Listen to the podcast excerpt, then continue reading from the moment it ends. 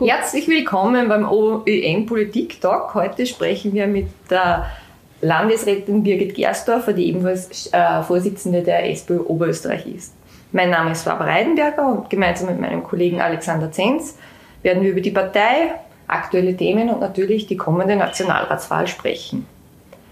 Frau Gersdorfer, in den oberösterreichischen Nachrichten haben Sie diese Woche mit einer Ansage aufhorchen lassen, Sie könnten sich auch eine Regierung ohne ÖVP und FPÖ vorstellen.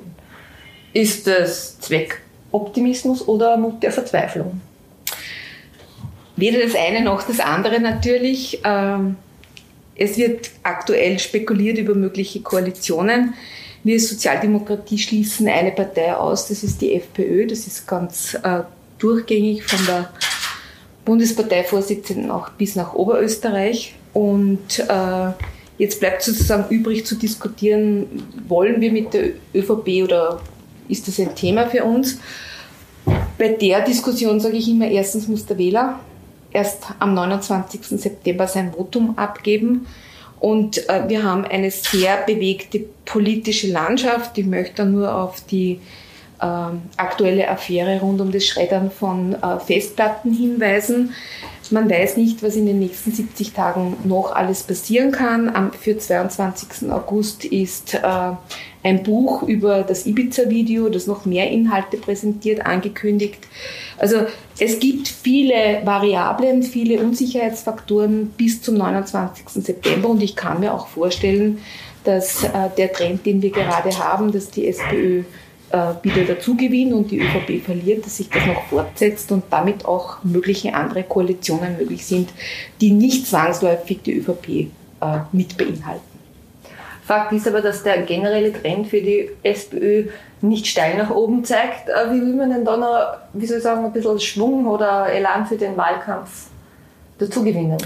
Also wir haben jetzt seit wenigen Wochen eine sehr, sehr aktive äh, inter, äh, soziale Medienaktivitäten. Wir haben äh, da deutlich die ÖVP und die äh, FPÖ überholt. Das heißt, wir haben eine äh, massive Interaktion mit den äh, Nutzern der sozialen Medien, sowohl auf Instagram als auch auf, den, auf Facebook. Äh, das ist äh, etwas, was die Menschen schätzen, nämlich der persönliche Kontakt, die, der Austausch und nicht nur das Berieseln lassen seitens der Politik. Äh, wir pflegen das auch im persönlichen Kontakt sehr, sehr intensiv und daher bin ich sehr zuversichtlich, dass sich unsere Themen durchsetzen werden und zu unseren Themen gehören ganz eindeutig das Thema der Pflege, ganz eindeutig das Thema der Mobilität, ist gleich auch im Zusammenhang mit Umweltschutz und Klimaschutz. Da gehört dazu das Thema des leistbaren Wohnens und äh, natürlich auch die Frage der Bildung, der Kinderbetreuung und äh, der kostenlosen Kinderbetreuung auf jeden Fall. Äh, mit Ibiza-Video und Regierungsende hat die SPÖ ja eigentlich eine Chance auf dem Silbertablett serviert bekommen. Genutzt haben diese aber offenbar eher die anderen Parteien. Woran liegt's?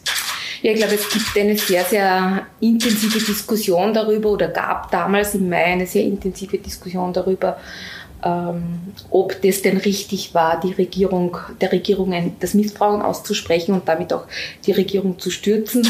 Wenn man die Situation heute betrachtet, war das die richtige Entscheidung ganz eindeutig. Erstens kann im Nationalrat jetzt plötzlich was beschlossen werden, was in den letzten 32 Jahren nicht gegangen ist mit der ÖVP.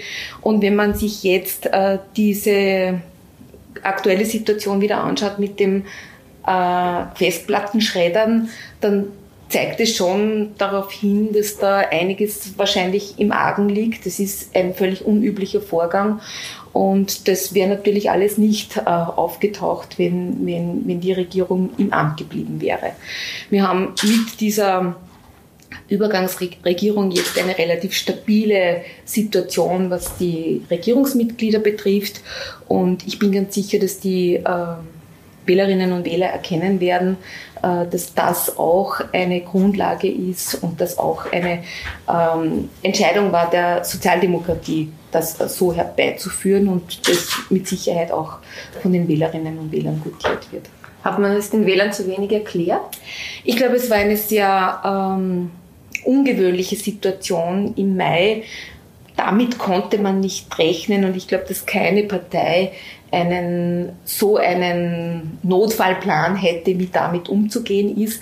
Es mussten sehr viele Entscheidungen sehr, sehr schnell getroffen werden. Es war zu wenig Zeit zu erklären und diese Erklärungen müssen wir natürlich jetzt auch während des Wahlkampfes nachliefern. Die SPÖ scheint ein bisschen außer Tritt gekommen zu sein und das schon eine ganze Weile. Oft hat man auch den Eindruck, die Partei ist sich selbst der größte Feind. Man richtet sich öffentlich aus, was jemand anderer, ein Parteikollege falsch macht, was man strategisch falsch findet. Jede Personalentscheidung wird öffentlich intensiv und sehr kritisch diskutiert. Wo ist die Geschlossenheit in der SPÖ?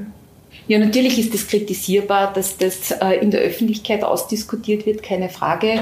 Äh, ist nicht mein persönlicher Stil und äh, mich ärgert es manchmal natürlich auch sehr, dass das auf dieser Ebene diskutiert wird. Wir müssen da dazulernen und ich hoffe, dass wir das auch sehr intensiv tun in den nächsten Wochen. Es ist auch Ihre Schwäche als Parteivorsitzende, dass Sie da nicht mehr die Kollegen an die Kandare nehmen? Ja, es ist ganz sicher so, dass man nicht aus Oberösterreich in jedes Bundesland jederzeit einen Kontakt pflegt. Es gibt sehr viele Diskussionen, Interviews. Es gibt ja nicht nur die Parteivorsitzenden, es gibt ja auch viele andere Funktionäre. Und äh, der Austausch ist natürlich wichtig und den pflegen wir auch. Und ich glaube, dass sich das auch in der letzten Zeit deutlich verbessert hat. Drei Jahre ist es her, Frau Gersdorfer, dass Sie SPÖ-Landesparteivorsitzende geworden sind, auch nach heftigen Turbulenzen zuvor. Was ist Ihnen denn seither gelungen und was nicht? Ich glaube, es ist Ruhe eingekehrt in der Sozialdemokratie in Oberösterreich. Das hat sich deutlich verbessert aus meiner Sicht.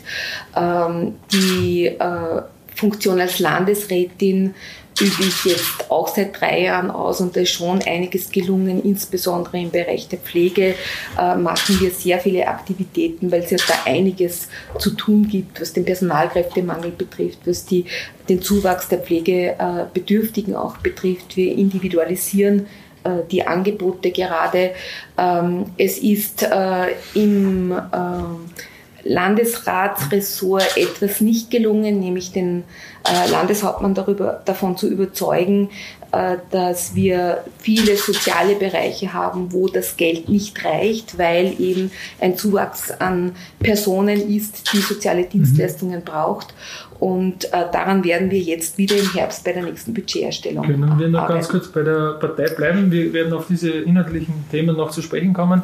Ähm, sehen Sie die gewichtigen Blöcke in der SPÖ, vor allem Gewerkschaften und Stadt, Stadt Linz, wirklich hinter Ihnen? Sind Sie sich voll unterstützt? Man hat nicht immer den vollen Eindruck. Also ich fühle mich voll unterstützt. Das gilt äh, im ersten Bereich für die Gewerkschaften die erfolgreiche Wahl im April, die Arbeiterkammerwahl, war ein ganz, ganz tolles Zeichen. Auch wir hatten eine wirklich sehr, sehr gute Zusammenarbeit. Die wird auch von allen Seiten in der Arbeiterkammer bestätigt. Das ist eine sehr, sehr gute Basis auch für die nächsten Wahlauseinandersetzungen jetzt im September, aber auch äh, 2021. Und auch die Zusammenarbeit mit Linz ist eine gute. Wir sind im Austausch, wir äh, diskutieren miteinander und äh, das äh, kann man immer wieder kritisieren, ist das zu wenig oder zu viel mhm. oder falsch oder auf diesem Weg besser. Natürlich, aber die, für mich funktioniert das sehr gut. Kritik hat es intern auch an der Landesgeschäftsführung gegeben. Da haben sie im Mai die Reißleine gezogen und den gebürtigen deutschen Georg Brockmeier als Landesgeschäftsführer geholt, aus Wien geholt.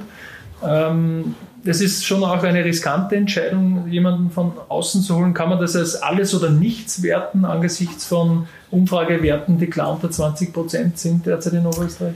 Also ich finde nicht, dass das eine riskante Entscheidung ist. Georg Brockmeier war die letzten 20 Jahre immer im politischen Umfeld oder direkt in der Politik tätig, hat äh, in Deutschland äh, genau am selben Wahltag, nämlich am 15. Oktober äh, 2017, wo wir Nationalratswahl hatten, eine Bundeslandwahl äh, gemanagt, hat dort äh, deutlich äh, dazu gewonnen gegen den Trend in Deutschland.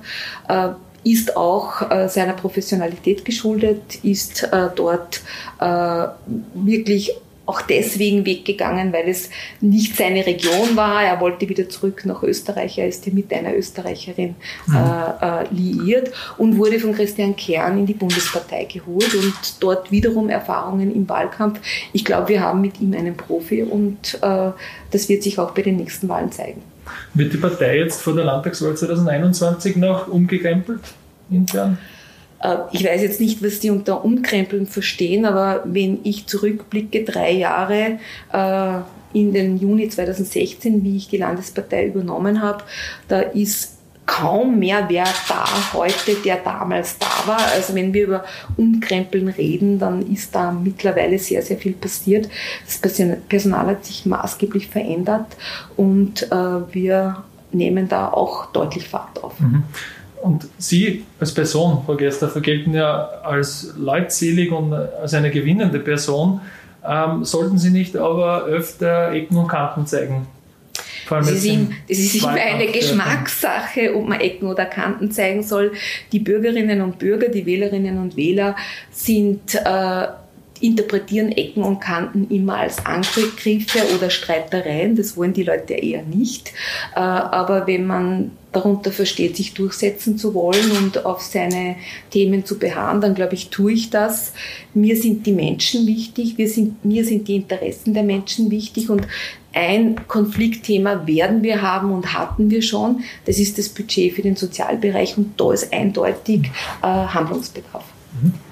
Das heißt, wir können das davon ausgehen, dass auch heuer wieder um die Dotierung des Sozialbudgets gestritten wird? Ich würde nicht meinen, gestritten, sondern wir haben eine Vereinbarung, die ist 2018 abgeschlossen worden mit einer dreiprozentigen Budgeterhöhung. Das heißt, wir können damit den Status quo halten und äh, das weiterfinanzieren die Gesellschaft verändert sich, die Bedarfe in der Gesellschaft verändern sich und es kommt kaum eine Woche vor, wo nicht jemand kommt und fragt, ob man für dieses Anliegen oder für ein anderes Problem äh, zusätzliche Mittel lukrieren kann. Heute, diese Woche war schon wieder jemand bei mir und diese äh, Forderungen wollen wir mit dem Landeshauptmann diskutieren. Da gibt es einige Bereiche, wo etwas zu tun ist. Da geht es um die Frage der zum Beispiel Schulsozialarbeit, die viel zu wenig angeboten wird in der Kinder- und Jugendhilfe. Da geht es um Themenstellungen wie dass wir nach wie vor lange Wartelisten haben fürs Wohnen im Chancengleichheitsgesetz. Das wird sich nicht ändern mit 400 zusätzlichen Plätzen, wenn es 1400 gibt, die warten. Da gibt es viele andere ähm, Themenstellungen, die wir mit Geld belegen werden, zum Beispiel Frauenhäuser zum Thema Gewaltschutz und mit dem Landeshauptmann diskutieren werden, ob wir da besser und mehr intervenieren können. Was stellen Sie sich denn äh, vor, statt 3%, 5%? Es geht nicht um Prozent, es geht um die Fragen, wo steht was an. Das, ist manchmal, das sind manchmal kleine Beträge und manchmal größere Beträge. Äh, in Summe, um den sozialen, äh, den sozial abgesichert äh, die Oberösterreicher und Oberösterreicherinnen zu wissen, müsste man wahrscheinlich 50 Millionen investieren, weil alleine das Wohnen für Menschen mit Beeinträchtigungen eine sehr, sehr große Summe abbildet. Und das kann ich Ihnen jetzt nicht in Prozenten ausdrücken, sondern da geht es darum, wir haben ein Anliegen. Suchtprävention, Wohnungslosenhilfe, Frauenhäuser, die Frage der Integration von äh, Mindestsicherungsbeziehern, wo es eben zusätzliche Maßnahmen bräuchte, um allen, die äh, Bedarf haben, auch etwas anbieten zu können. Dazu kommt dann noch der große Bereich Pflege, der derzeit auch wieder in aller Munde ist. Die ÖVP hat ein Pflegekonzept Entschuldigung, für Herbst angekündigt. Die Umsetzung wird wahrscheinlich in Teilen nach Ihnen obliegen. Kennen Sie dazu schon Details? Gar nichts. Ist das nicht genau das Problem? Sie sind Mitglied der Landesregierung für Soziales zuständig und müssen etwas umsetzen, das Sie möglicherweise gar nicht mittragen? Das weiß ich nicht, ob ich das mittrage. Da wird es auf die Ideen ankommen, aber auch die Sozialdemokratie hat Ideen zum Thema Pflege. Da gehört dazu, dass wir ähm, natürlich die Angebote differenzierter brauchen. Wir haben aktuell 24-Stunden-Betreuung, wir haben äh, mobile Dienste, wir haben Hauskrankenpflege und Pflegeheime. Wir arbeiten gerade ganz intensiv an alternativen Wohnformen, sodass wir das Angebot auch verbreitern. Wir haben äh, eine wirklich große Herausforderung in der Unterstützung der pflegenden Angehörigen. Da ähm, ist gerade eine Hotline die im September startet, um pflegende Angehörige eben zu unterstützen. Es gibt im Pflegebereich die große Frage der Versicherung äh, oder der äh, steuerfinanzierten Abdeckung der der Pflegekosten. Es gibt die große Frage des Arbeitskräftebedarfs in der Pflege. Da habe ich schon sehr viel gemacht. Die Anzahl der Pflegeausbildungen verdoppelt im Jahr 2019 und wir schauen auch mit großer eigentlich Zuversicht auf den September, weil wir von den Ausbildungsträgern wissen, dass sie äh, gute Anmeldesituation haben für die Ausbildungen. Mhm. Meine Frage hat auch ein bisschen darauf abgezielt, dass natürlich äh, durch die Proportsregierung in Oberösterreich äh, es keine klare Regierung und keine Opposition gibt. Wäre da nicht ein klarer Schnitt wünschenswert? Ja, diese Frage wird permanent gestellt. Da gibt es auch eine ganz klare Antwort. Solange die Minderheitenrechte in Oberösterreich nicht deutlich verbessert werden, solange es keinen Budgetdienst gibt, solange es keine Möglichkeit gibt, äh, äh, mit 25 Prozent der Stimmen im Landtag auch äh, Kommissionen, Untersuchungskommissionen einzurichten, ist das für uns keine Diskussionsbasis. Und noch einmal kurz zum Thema Pflege. Die Finanzierung, Sie haben es angesprochen, ist auch einer der großen Streitpunkte, Versicherung oder staatlich über Pflegefonds etc. Äh, wird man nicht trotzdem auch ehrlicherweise sagen müssen, dass die Menschen vielleicht selbst mehr Geld in die Hand nehmen müssten? Also ich glaube, wir sind eines der reichsten Länder in Europa und auf der Welt. Und damit verbunden, glaube ich, haben wir auch einen Auftrag, äh, soziale Sicherheit und Sicherheit auch im Bereich der Pflege herzustellen. Ähm, wir können Vergleiche hereinholen mit anderen europäischen Ländern, wo drei Prozent des BIPs für die Pflege investiert werden. Das ist in Österreich nicht der Fall, da sind wir in der Nähe von zwei Prozent. Und äh, ich glaube, dass Pflege, staatliche Pflegevorsorge und Fürsorge leistbar ist für Österreich. Das kann man jetzt auf zwei Arten finanzieren, entweder durch eine Pflegeversicherung, so wie das die also durch eine Pflegepflichtversicherung, so wie das die ÖVP fordert, oder eben durch ein steuerfinanziertes äh, Sicherungssystem. Und da fordert die Sozialdemokratie ganz eindeutig, dort, wo sich Geld vermehrt, ohne dass Arbeitskraft dahinter steckt, muss man andere Steuersysteme finden und daraus kann dann auch die Pflege finanziert werden, zum Beispiel die Erbschaftssteuer ab Erbschaften von einer Million. Sehen Sie dafür irgendeinen Partner, mit dem man das umsetzen kann? Die Erbschaftssteuer ist bei anderen Parteien ja nicht besonders beliebt.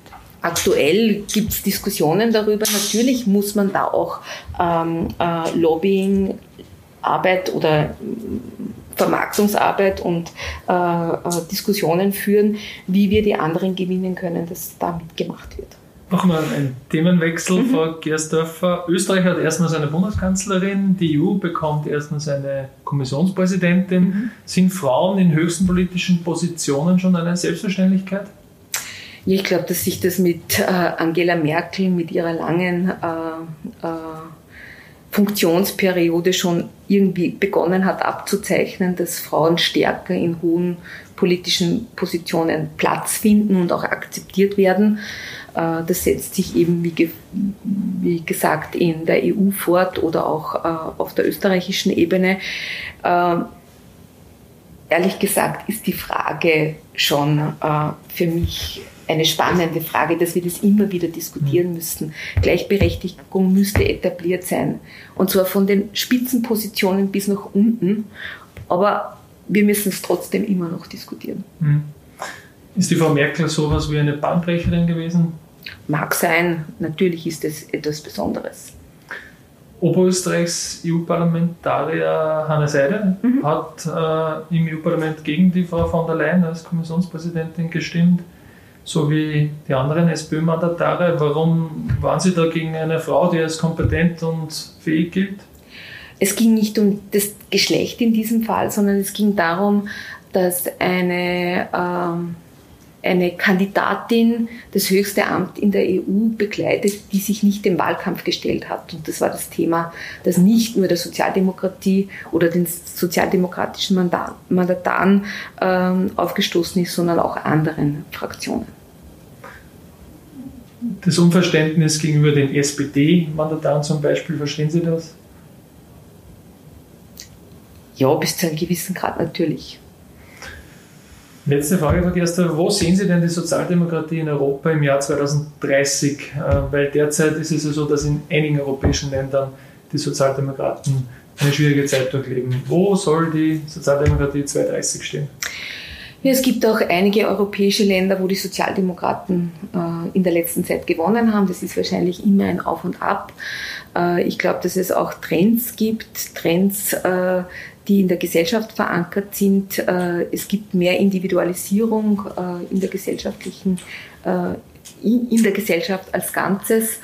Und ich bin mir ganz sicher, dass das Thema Mensch, dass die Bedürfnisse der Menschen wieder in den Vordergrund rücken, dass dieses Motto, das wir jetzt sehr stark erleben, jeder ist seines eigenen Glückes Schmied, auch wieder einmal etwas zurückgedrängt wird und dann sind die Themen der Sozialdemokratie wieder vorne. Da geht es um das Bestreiten des eigenen Lebens, da geht es darum, dass man ausreichend Einkommen hat zum Wohnen, zum Leben, zum Arbeiten und für Freizeit. Und äh, da sehe ich die Sozialdemokratie in ihren Kernthemen bestätigt. Und viele Gespräche mit Menschen transportieren das immer wieder. Glauben Sie, dass die Sozialdemokraten in Deutschland, Frankreich, Österreich einmal wieder eine 30-Prozent-Partei werden können? Das weiß ich nicht. Ich kümmere mich um, in erster Linie um Oberösterreich und in zweiter Linie um Österreich und in dritter Linie um andere europäische Länder. Kann ich von der Ferne jetzt nicht zu beurteilen. Vielen Dank, Frau Gersdorfer. Wir beenden das Interview mit einem kurzen Wordrap. Kurze Antworten relativ rasch gegeben und das bitten wir Sie. Äh, Frau Gersdorfer, in meiner Freizeit bin ich gern im Garten. Bruno Kreisky ist ein Vorbild und ein wirklich großer der Sozialdemokratie. Work-Life-Balance sollte für jeden möglich sein. Parteichefs müssen oft unpopuläre Maßnahmen setzen. In zehn Jahren möchte ich in zehn Jahren möchte ich, dass die Sozialdemokratie in Oberösterreich wieder sehr stark ist. Frau Gersdorfer, damit kommen wir zum Ende unseres OEN Politik Talks und danken Ihnen für das ausführliche Gespräch. Sehr gerne, Dankeschön.